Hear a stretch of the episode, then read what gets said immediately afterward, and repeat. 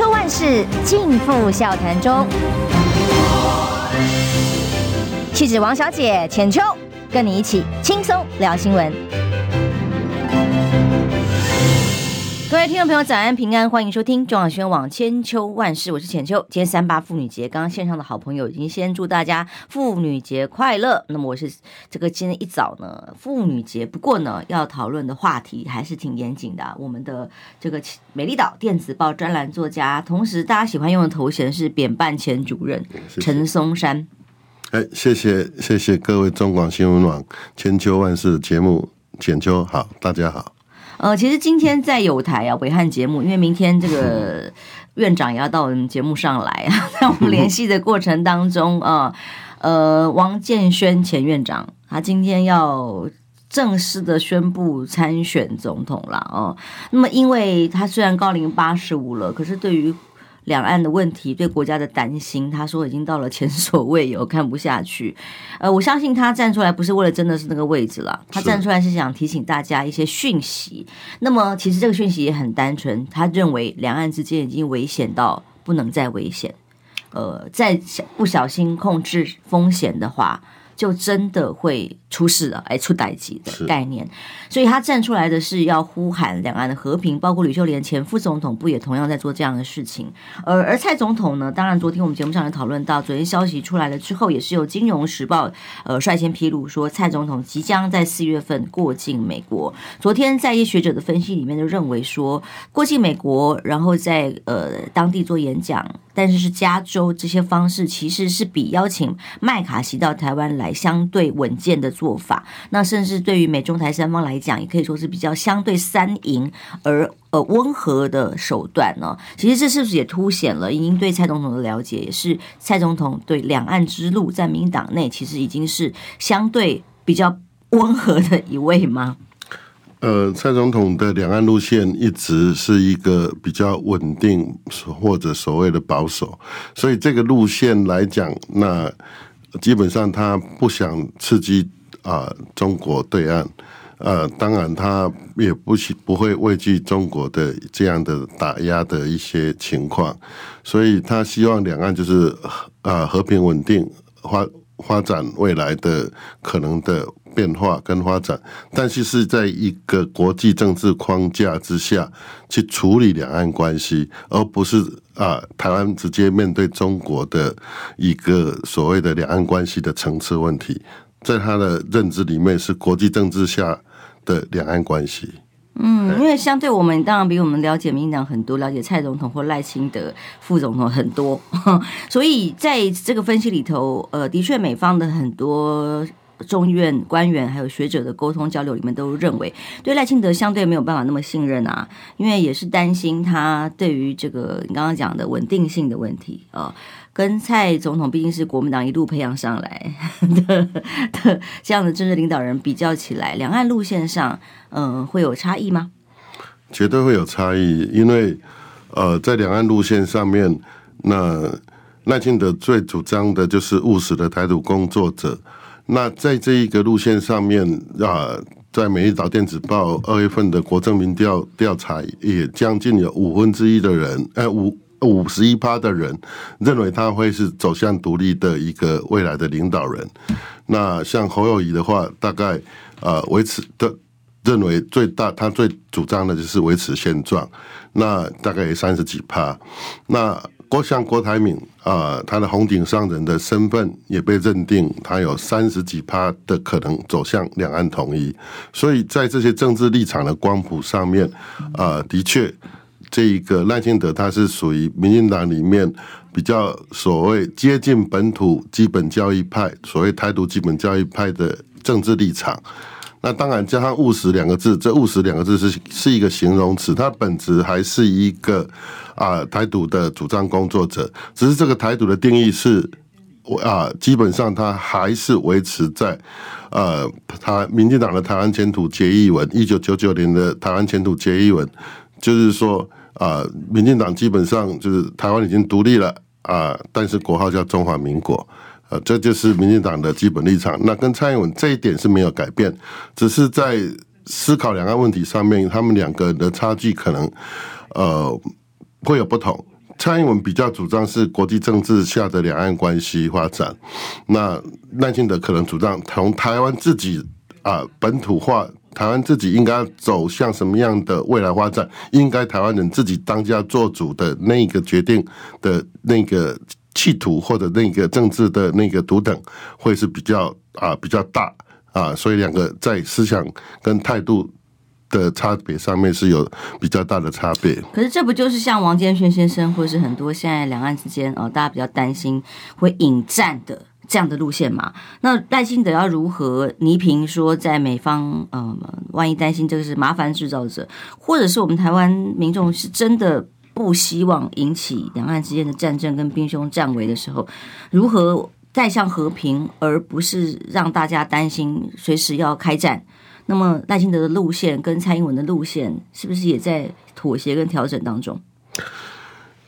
在我们美美丽岛电子报的调查里面，有七成三的人认为两岸在这个时候一定要继续交流发展，就是属于和平稳定交流发展、互利共赢的这个所谓的基本路线，高达有七十三趴。那这样的一个情况之下，甚至主主张两岸未来应该继续维持现状。而不是统一或独立的，竟然也有高达将近七十九趴左右的一个呃主张，所以这个是一个最大的制约力量。人民的声音、人民的力量，会影响到各党各派为了选举、为了选票，他在两岸立场上面必须要走向比较更中间的啊路线，他才不会遭受。啊，可能大的一个在这个议题上面成为他自己的弱点或者罩门，嗯，所以我相信民进党或者耐心的，他在这个所谓的两岸政治光谱上，应该会应该会比较善意，会比较往中间方向去靠拢，只是他还是基本上还是维持我们民进党的基本基调，台湾前途皆一文，嗯，这个基本基调没有改变，而且也不会去。啊，搞那些政治图腾，什么台湾共和国啦、制宪啦，还或者是啊这些改国号、改国歌的这些所谓的政治图腾的事情，那基本上这个论调跟蔡英文并没有所谓的不同。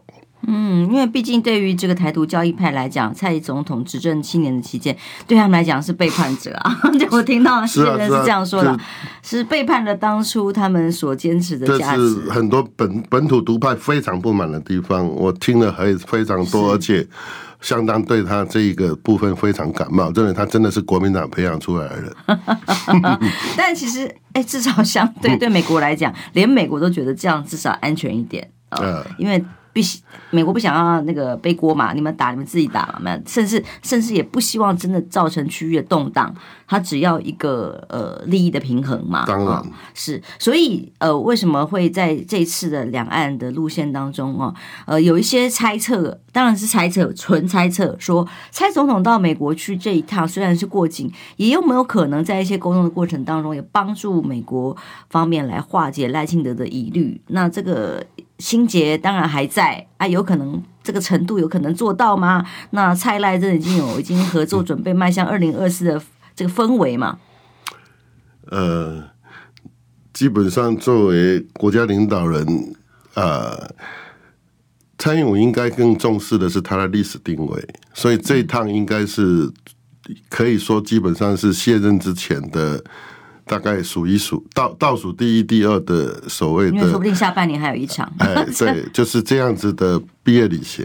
那美国啊、呃，是台湾最重要的友邦，或者是呃我们的好朋友。那这这个部分里面，蔡英文走这一趟，为的是他是他的自己。那会不会跟赖清德铺陈？我想这个部分，所谓依赖论。啊的这一些所谓的赖清德跟蔡英文在两岸路线上有一些啊有一些可能的不同的这些情况，基本上对民进党内部不是问题哦，不是问题啊，也没有所谓的所谓的呃什么四个坚持或呃入党 党纲的一些情况，到底会不会产生内部重大的争议？我想这些都不会是问题，这只是一个可能各自提出来的一些想法，在沟通磨合的过程必然的现象。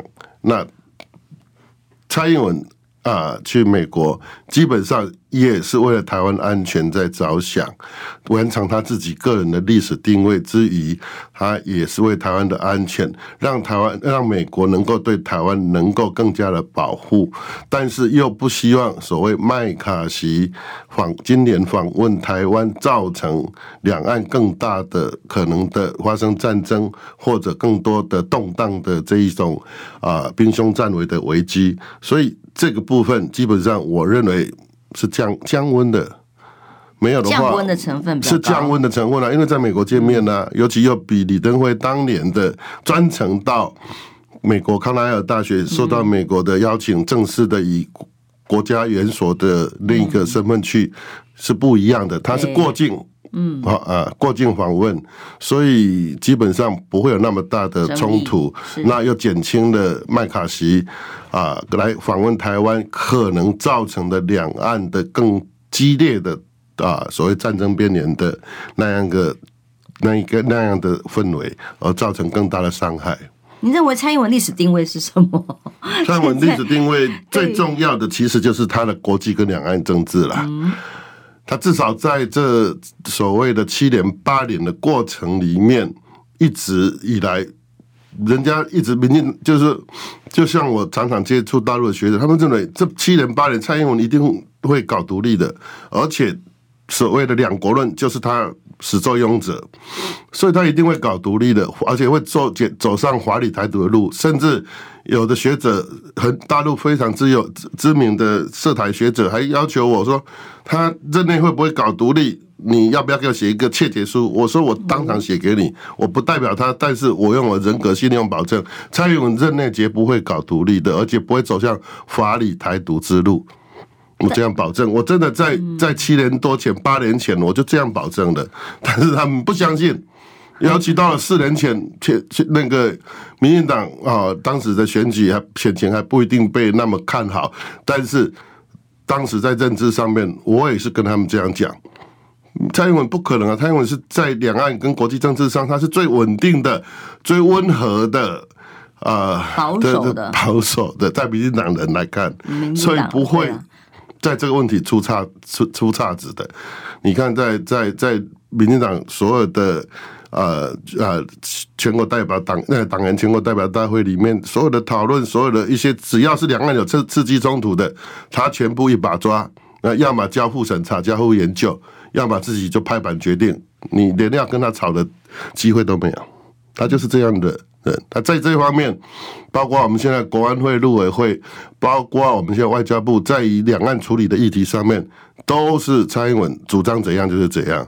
这一方面他是非常坚持的。如果他有历史定位的话，就是国际跟两岸政治这一部分，力求稳定台湾的安全，力求台湾在国际走出国际，能够跟国际接轨，让台湾的人民能够得到更多的保护。就是这这一部分，我也是肯定蔡英文。虽然我对他有很多的不满，但是在这一部分，我还是肯定的。这个是比较值的问题了哦，就是当然现在很多朋友大家意见不一样哦，没有问题哦，请请大家这个不同的意见呃多倾听一下 大家不同的看法哦。但是的确呃，在民进党内都已经认为蔡英文已经是在党内所有的人里面最相对保守的，而比起赖清德来讲，这反而是保守的，让民进党不让民进党呃。会不一样吗？或者是让美国更不放心？不就是可能会不一样吗？那会不会在反而赖清德任内会做出更激烈的冲突？这也是他二零二四年要向选民所做的说明跟保证。那待会儿回来，我们等一下广告休息一下回来啊。为什么陈松山会认为啊？主任他会认为说，呃。赖清德本来在党内还有一段荆棘之路要走，整合还有各种困难。结果因为这次南投的补选之后，哎，是国民党帮了赖清德一个大忙。待会儿回来，马上来帮你跟大家聊一聊。听不够吗？快上各大 Podcast 平台搜寻中广新闻网新闻，还有精彩节目都准时推送给您，带您听不一样的新闻。中广新闻。千秋万世尽付笑谈中。气质王小姐浅秋，跟你一起轻松聊新闻。欢迎回来，中国新闻网千秋万世，我是浅秋。今天邀请的是呃，美丽岛电子报的专栏作家陈松山。的过去大家喜欢用的头衔是扁办前主任，虽然说很多年前大家都喜欢用这个头衔。那其实您之前也在帮赖清呃，不是赖清德啦，这个郑宝清是。选举啊，是。当时在对于蔡英文总统一些路线上面，其实是在党内有很多不满。当然是希望在这些民主制度里头，呃，争取到当时创党的精神跟价值，这个是当初的一个原因哦。那现在呢，在南投选举之后，你怎么看现在民党内部的整合？今天二零二四要正式起跑了，蓝绿都要在中常会上提。这个接下来提名制度，哦，包括国民党虽然喊要到四月啦，还有沟通协调，我们在被拖瓦过，我们在了哈，但至少在呃时间上，他昨天看到朱立伦主席已经宣布，今天将会开始讨论啊，但民党已经很确定了，马上。呃，时程上都已经准备提出来，三月份开始登记啊、提名啊，可能三二九哦，还有接下来的这几些时间就要开始进行所有的登记跟呃选举初选制度。不过现在目前看起来，民党内除了赖清德以外，还会有其他参与初选的人，看起来没有这个迹象。那您怎么看赖清德现在党内这个有点像诶老二哲学，或者是又想伸展又无法施展的这个状态嘞？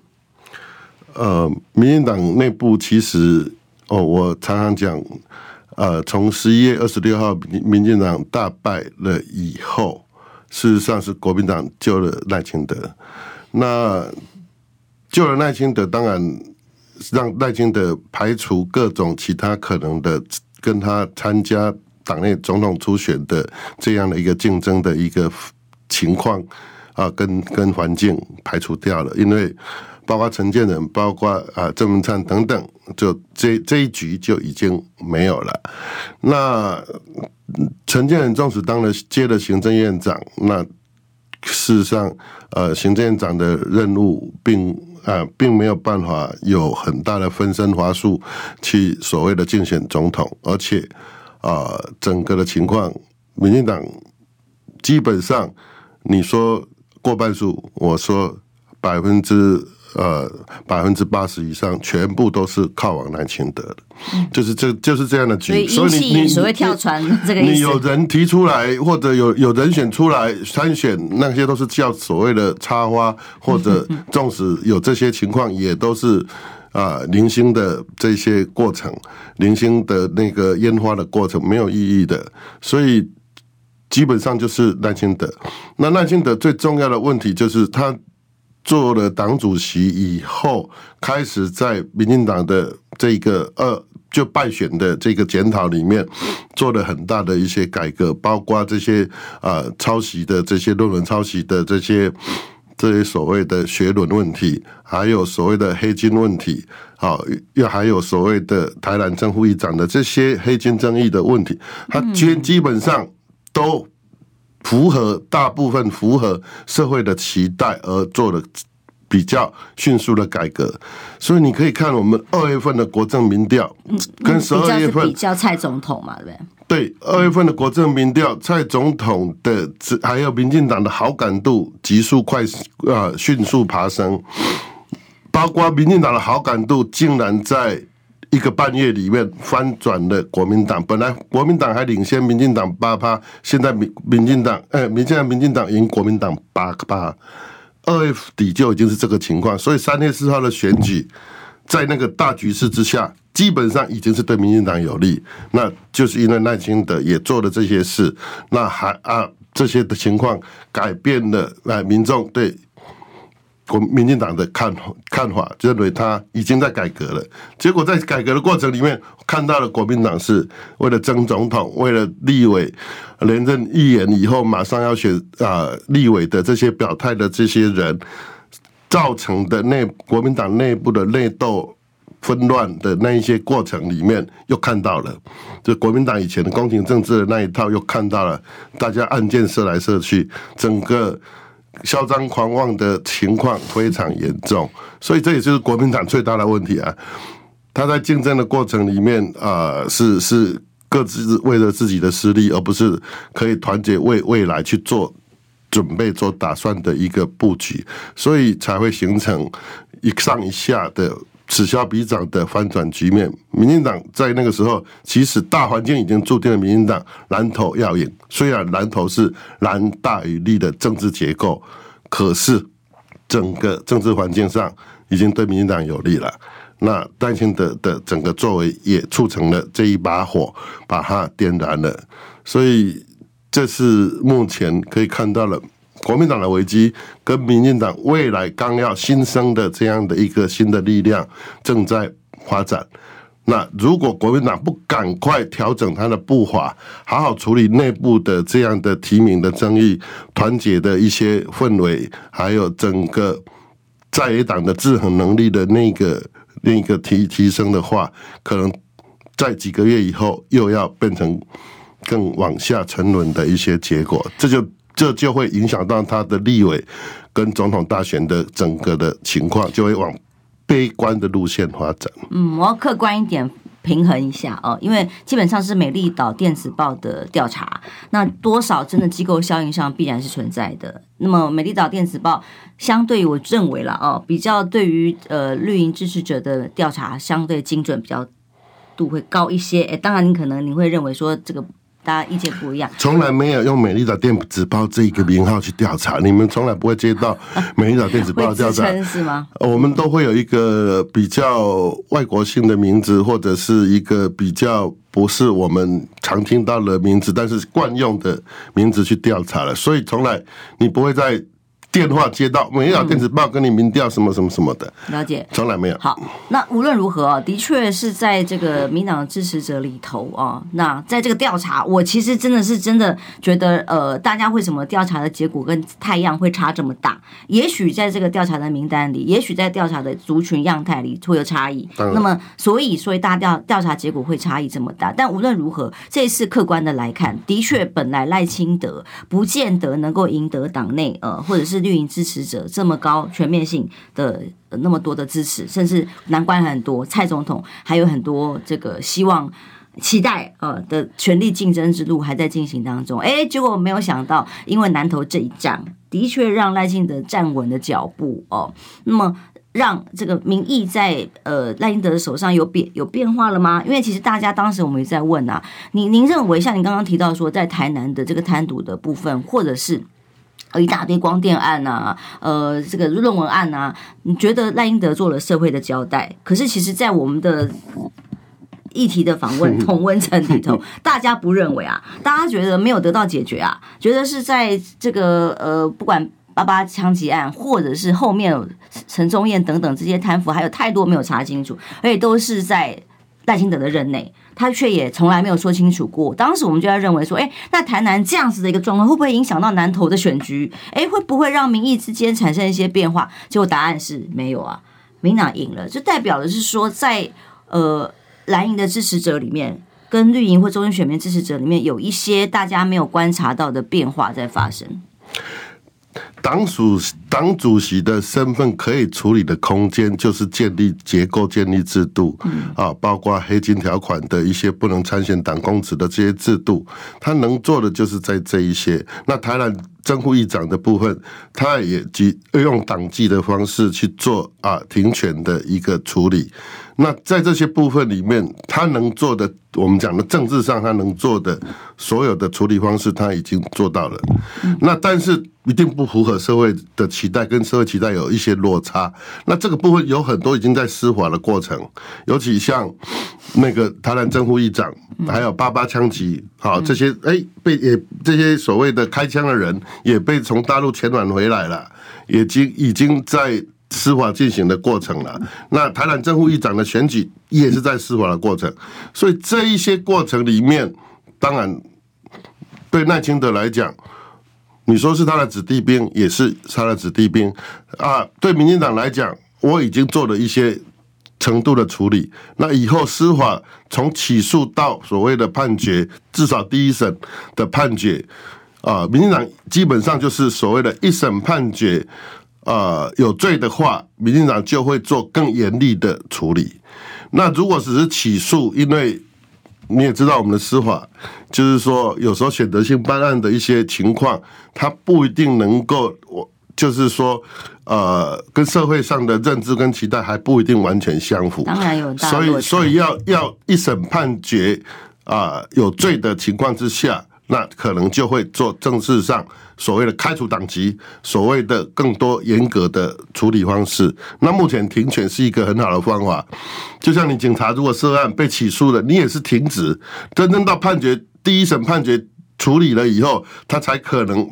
把遭受到免职或者其他的方式处理，所以这个就是一个分寸拿捏阶段的一问题。你不能动辄就是一个完全就是要讨好民众的心情哦，为了选举，所以我什么都砍，什么都做，都做到极尽。我那冤枉很多好人呐、啊，甚至会杀错人了、啊。所以这个起诉书里头哦，当然把一些重要的证据哦，呃，披露无疑，其中包括对话记录等等的。那么，甚至呃，连这个给会啊、扔杯不会哈，这种对话，通通都在这个起诉书里面被被曝光出来的情况之下，这个呃，甚至要求从重量刑。那当然，司法程序还在进行当中，我们也都知道哦，司法的标准是正义防线的最后一道底线啊。但是，诶，对于政治工作从事的人来讲，尤其赖清德来讲，不是有更高的标准吗？他当年不是在这个之前当市长的时候，对于之前曾经涉涉及相关案件也还没有判刑的这个呃议长，他就因此李全教，他就因此不进议会啦。那所以他对于现在的处理，不应该有更积极的做法吗？哎，这个东西我们很清楚啊，民进党的所谓的权力结构里面。党主席在中常会或者中执会，他负责的是所谓对这个问题提出移送，移送到中评会处理。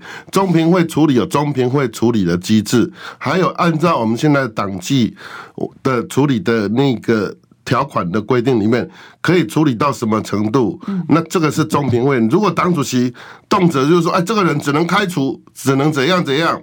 那中评会就虚设了，所以他必须要经过这样的机制。我想，呃，赖清德没有所谓的必须要做到说啊，好像社会上都喊杀他，一定就要杀的比谁都还狠，杀的比谁比谁都还快的那一种做法。如果要做一个国家领导人，要做一个国家领袖，是这么的民粹化，这么的所谓的。极端化只是为了选举的目的跟他的政治需要的话，那这样的党主席或这样的国家领导人，未来可能不是我们可以信任的人。所以在这个部分，它是有一个分阶段的、分权的、分工的一个处理机制。那我们要相信这样的一个处理机制，只是说社会上你认同不认同，市市民嗯，啊，我们我们民众自自由感觉、自由判断嘛。你选票因为这样不投给他，可以啊，这就是你的选择。那大家互相尊重，应该是最好的方式嘛。嗯，所以对于党民党支持者来讲，认为这已经尽到了他制度上应该要做的事情，这样子哦。好，那所以现在整个民党的派系经过了这一仗之后。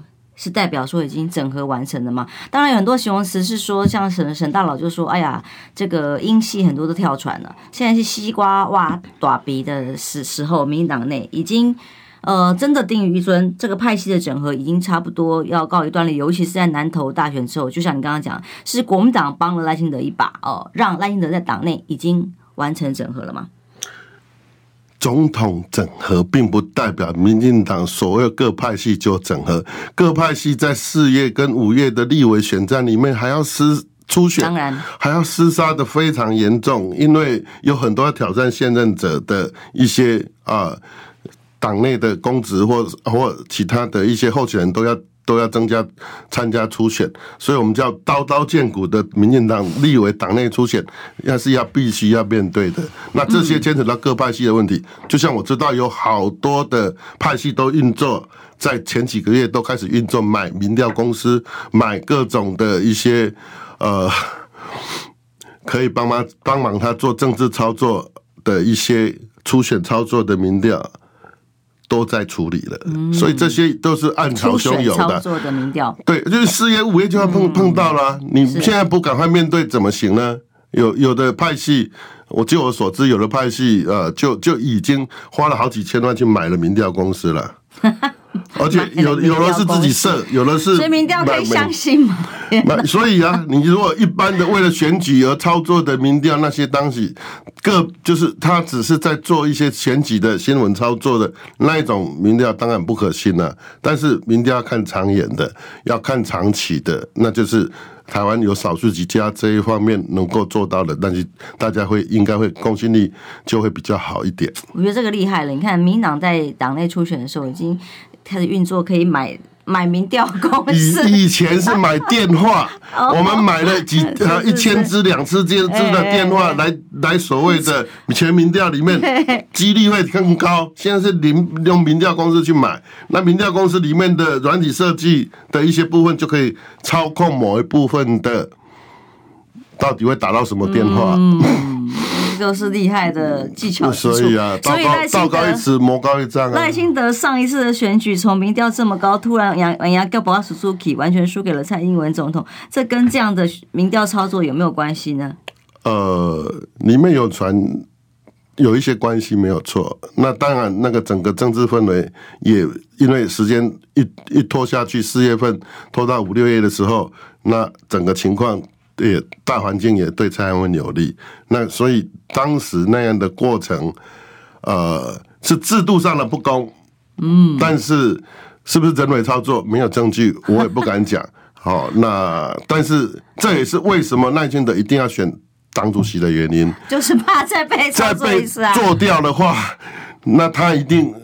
就曾经讲的啊，如果赖清德初选还是当时的情况，被党中央、被国、别被英系所谓的操控的情况之下，又被做掉的时候，那赖清德就会可能连脱党参选都有可能啊，就会跟郑宝清一样脱党参选了，因为第二次了那种那种恨、那种那种那种不满，那就会整个爆发开来，民进党就真的就整个走向分裂了。嗯，那所以。我我那时候就一直赌啊，他一定选党主席，因为败选了以后，国民党救了 民那个耐心的以后，耐心的只有选党主席才能够确保他不会被做掉的那个结果，因为民调真的会被做的，真的真的。所以，呃，赖清德如果其实这次呃没有选到党主席，或者是当中再被弄掉，也是真的有可能脱党参选。但无论如何，他现在已经在这条路上，已经在制度里头。那么，呃，你认为虽然两个人蔡赖心结还在，但所谓的会不会最后任期自然有跛脚的问题啊？那跟赖清德跟蔡英文现在的磨合情况，你观察又是如何呢？呃。这种磨合，磨合就是表面和心里不合，那是一回事。这个我相信，就是我们讲的，我一直在提到的，赖清德他在总统啊选举的过程，或最后的提名到选举的过程里面，他一定要尊英。嗯，啊，他他没有尊英，没有蔡英文的帮忙，没有蔡英文的行政资源，没有蔡英文在国际政治上可以帮他的忙，之后做做一些事的时候。赖清德怎么选？嗯，赖清德他的很多的缺点需要赖需要蔡英文帮他补足。我们常常讲赖清德是属于我们啊做实事的，跟侯友谊有一点类似，就做实事的，那很很会做做实事，做做做直接的，跟贴近选民的事。可是对整个国际政治、两岸关系的大环境里面，他们都有漏洞啊，他们都有不足的地方啊。那那。蔡英文这一方面是可以补足他的一些缺点，所以他必须要尊尊英。不管你派系，不管你政治上再有多大的心结，在这个立场上面，他们两个是要合作的。再来，民进党输了，对蔡英文有更有利吗？蔡英文会被算账的情况是什么东西？对他的论文或者他很多的事情被算账，更多更多，还有民进党，还有民进党这几年累积的对他的那种不公平的 不满啊，征召初选等等的这些做法跟制度，还有他的用人风格，那也算出这些账一算起来，蔡英文也没有好下场啊，所以他必须要。呃，我们讲要好好的，两害相权取其轻嘛。嘿嘿，没办法，再有心结，但是他还是需要把赖清德扶上去，对他个人自己来讲，还是最大的政治利益。好、哦，这是没有办法的，不管你喜不喜欢啊。啊，赖清德也只能尊尊英啊。他不能说我凡事跟你争，凡事跟你摊牌，没有办法啊。像这一次的内阁改组，赖清德有多少的可以主导的能力也没有啊，还是以 没有能力，还还是以蔡英文跟郑文灿的意志意志为主要的一个人事的安排比较比较比较重要吧。所以像您刚刚讲，陈建仁已经出局了，郑文灿因为论文事件也出局了吗？还是他在副副阁揆的位置，还是随时可以 stand by 啊？郑文灿以后最大的路就是他要做阁揆啊！啊，往。所以民进党只要能继续执政，对郑文灿的利益最大就是他要做阁揆。那如果做不了阁揆，还可以当立法院院长。所以这两条路是他未来可能的。如果民进党还继续执政，这这是他这其中的两条路的二选一的情况，所以有这样的一个过程，就是郑文灿在历练、在培养的过程。那对蔡英文来讲，他把林佳龙、把郑文灿一个摆在总统府秘书长，一个摆在行政院副院长，都是未来接班的两个可能人选。我想未来接班就是四到八年以后的所谓的这些，林佳龙也是吗？林佳龙也是蔡英文最喜爱的两个人，一个叫郑文灿，一个叫林佳龙。哦，这是他所谓的布局。那未来蔡赖清德不管选上选不上，四年八年，总是有所谓的蔡英文要的后备人选。嗯，就是林佳龙、郑文灿左右护法。当然，这个就是他的。所有的布局的最重要的点，那陈建仁就是过渡，过渡就是过渡。那赖清德的左右护法又是谁呢？赖清德左右护法现在还看不到啊，因为赖清德赖清德的问题在于什么？我们严格来讲，虽然西瓜靠大边，他他民进党内部会团结，但赖清德最重要的问题是什么？如果像我们这种所谓亲亲历的，或者所谓的曾经在民进党各种派系游走的这样的政啊幕政治幕僚来讲。赖清德最大的问题就在他新潮流系，嗯，所以他要竞选总统，他从登记参选总统到真正提名总统，他最重要要处理的过程是什么？他要宣布退出新潮流，民进党才会真正的整合，真正的团结。如果没有做到这一点，赖清德就是会是一个他前半期的最大的政治的致命伤。所以我会鼓励赖清德，你应该要好好的退出你的新潮流系，不要让人家认为以后你上来以后也都是新潮流人当家，都是新潮流人在分分所谓的人事资源。那这其他派系人为什么要辅导你？为什么要辅佐你？为什么要帮你拼命？除了立委选举需要以外，那谁要跟你们帮忙？那就会形成很大的所谓使呃使使力的那一个进进道，到底会不会真的很很努力的那一种差别？所以那样的第一步，下一步只要提名了，你应该宣布退出新潮流，不参加任何新潮流的会议。嗯，这个非常有意思啊！这个的确是我们一般没有想到的，我思考不到的角度。但是从民党的角度，从其他派系的角度。第一要求就是这个，就是受不了新潮流过去在党内所做的厮杀跟内斗。那你选上了总统 都是新潮流人在把控，那怎么办？嗯，那民进党人最担忧的就是这个啊。那这会造成内部更大，除了蔡赖的之间的心结以外，就是民进党其他派系、其他各个要人对赖清德最大的质疑啊，就这个问题啊。你当选了，对我们有什么好处？嗯，那就是新潮流都一把抓吗？嗯。这个非常有意思，跟我们大家想的，哎，赖赖清德要关心、该关注的议题，在民进党内的意见是又是另外一个角度，是不是？大家听听很不一样的观点。休息一下，马上回来。你知道吗？不花一毛钱，听广告就能支持中广新闻。当然，也别忘了订阅我们的 YouTube 频道，开启小铃铛，同时也要按赞分享，让中广新闻带给你不一样的新闻。秋万事尽付笑谈中。气质王小姐浅秋，跟你一起轻松聊新闻。回来，中广新闻网千秋万世。刚刚跟陈松山先生哦聊了一下，在整个民进党内的不同的角度的思考哦，就是相对青绿，在我们节目可能不常听到，哦、但是 哎，但我们用客观的角度来看这些问题。他虽然是绿营出身，可是其实在，在我现在无党籍哦，哎，我已经我已经将近二十年无党籍了。呃，我我明白，因为你对于党内有一些处理跟这个处呃政策看法啊、人事安排是很有意见的啊，所以以至于才会走向不一样的路。但是呢，相对更理解民进党人的思考，所以刚刚讲到这个很重要的关键，民进党人可能不见得在乎呃台南的议长。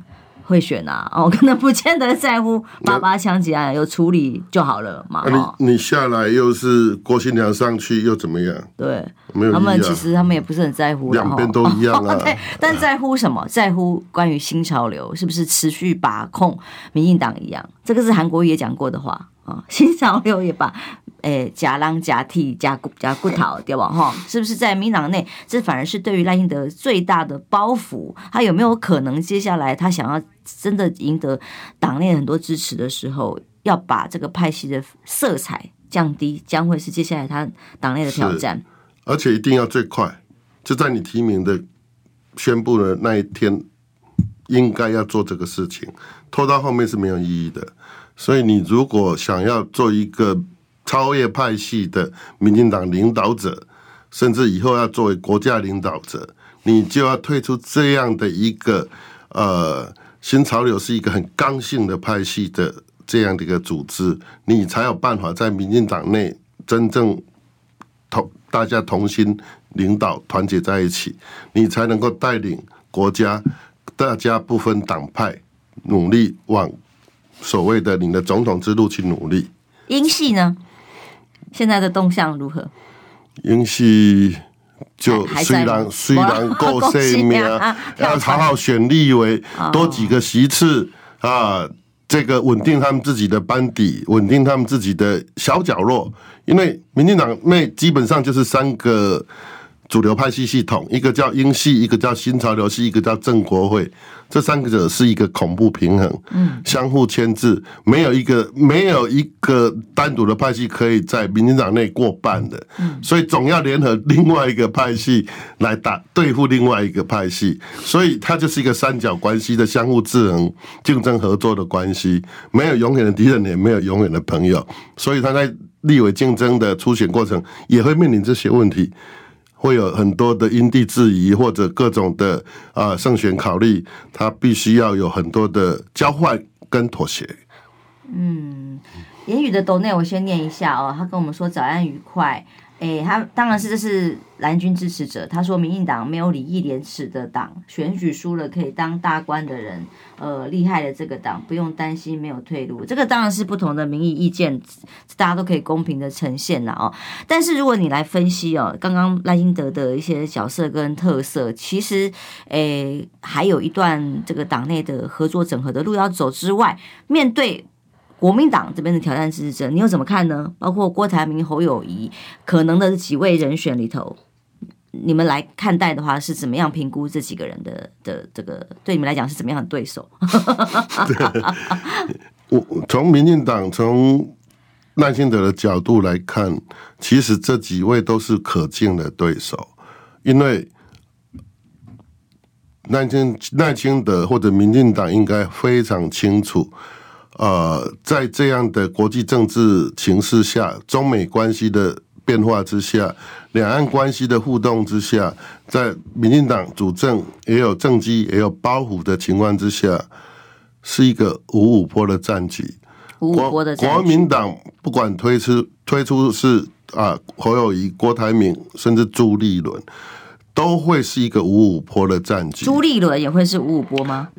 朱立伦的情况，因为因为他不会只是他一个个人的形象跟力量而已，他毕竟在地方大选里面是有战功的。那这个战功，他也比较属于可以结合更多诸侯一起来打这一场啊年底选战或者明年初的选战的一个。重要的领导者，只是说，呃，侯友谊侯友谊的问题，郭台铭有郭台铭问题，那朱立伦也有朱立伦问题。至少目前台面上，我们认为这些人都是有可能的出现的人，但是客观形势是，民进党、国民党五五破的战局没有改变过，这一点从去年十一月二十六号以后到现在，我一直维持这个论调。不管你提了哪一个，其实最后那一种两我们讲的两虎相争也好，或者三足鼎立，柯文哲也加进来也好，这样的战局里面，对民进党、对国民党都是五五破的战局，没有谁讨得到便宜。嗯，跳出同温层来看看客观的一些相关数字，就可以看得到哦。九合一大选虽然当时民进党败了。连续所谓的三败，只败在了南投。可是，其实，在民意的基本盘的移动上面，是可以看到这个现象的。是。那当然，台湾民意基金会的尤一龙老师最近做出来是说，哎，因为这次南投大选，让民党重新整军，更是符合你刚刚讲的这个五五波的样态哦。所以，呃，面对一个相对容易团结的民进党。呃，国民党跟在野党如何团结，这个其实才是接下来胜负很重要的关键。还有两岸议题中美关系，嗯、呃，如果由您来观察的话，二零二四胜负的关键，这个各自的盘整重点会是什么？很大问题。这个问题我也没有能力回答，但是我知我知道的是。你必须要先自己内部团结起来，你才有办法打仗啊！国民党所有的问题点就在这一点上面啊！民进党再怎么样，蔡英文、赖清德再怎么样不合，四年前再怎么样不合，他们最后合作嘛！哦，战完了以后就是合作，而且包括谢长廷、苏文昌那那一次也是一样，嗯，杀到刀刀见血、刀刀见骨，最后还是整合。那国民党怎么不能学这样的态度？为什么一定都是当当老老大，输的人当老二不行不行？这些都是必须要考虑的。我觉得像郭台铭，我也很敬仰啊。侯友宜的那个被信任的那个可靠度非常高啊，只是。他的所谓的信任度跟他治理国家的能力有没有画上等号？是，这是他的，这是他的麻麻烦嘛？没错。那那郭台铭有很多国际视野，可是他在国内的信任度稳定度稳定度不高，所以他会产生这样的危机。啊，如果合作呢？为什么不能合作？如果都是最强的国民党的候选人、总统候选人，那为什么都不能合作？在我的理解里面，民进党就是可以的，就是要合作，合作就是赢啊。如果要赢民进党，最好的方法，不管我们讲，不管民众党柯文哲的问题，国民党自己内部就是要整合，输的人愿意能够能够合作在一起，就是最好的。像不管是侯友宜，不管是郭台铭，如果真的要出来的话，其实都要心情都要调开来。选初选，如果选输人，是不是愿意跟对方搭档？嗯，这个是很好的互补的事情啊。不管他们谁当谁，谁当正谁当副，那对国民党是不是最强？我我希望看到的是这样的国民党，民进党是这样子的。对啊，我希望看到的国民党是这样的国民党的结果，嗯、那大家才有真正的五五波的实力跟战局嘛。我要台湾是这样的发展，不是选输了就是扯后腿。对，是良性竞争的好东西嘛。哦，其实这个这个观点对蓝军来讲也是大家都知道，但为什么一直做不到的事呢？这也是一记警钟 哦，一向都是如此。如果初选完的话，就是扯后腿跟分裂的开始，几乎也没有。一起合作往前的，当年的几率，当年的韩国瑜，如果郭台铭选输了，初选输了以后，不要这样退党，不要这样伤害国民党。如果当时就合作，整个气势又不一样了。这这这么简单的数学题一算就知道了，结果还是搞成那样，真的是国民党要自己检讨。所以你才会一直说是国民党帮了赖清德这一把。是啊，国民党本来有很多地方在帮国帮民进党，帮共产党，有时候也在帮民进党一样啊。嗯，对，对，帮倒忙啊。有有点无言，但事实上的确是这样啊。是。那然后，所以这一仗二零二四今天起跑，蓝绿都要进行提名机制。当然，刚刚讲到地方小鸡的选举，很多也在厮杀了哦。是，这是各种 mega 在其中。呃，只是。蓝绿两党的人候选人去厮杀的方式，显然是很不一样。当然不一样，文化脾性真的是文化哦。嗯，所以今天听到了新新的这个角度，叫做买民调共识先。天哪，好，今天谢谢陈松山主任到我们节目上来，谢谢，祝大家平安健康，三八妇女节快乐，拜拜。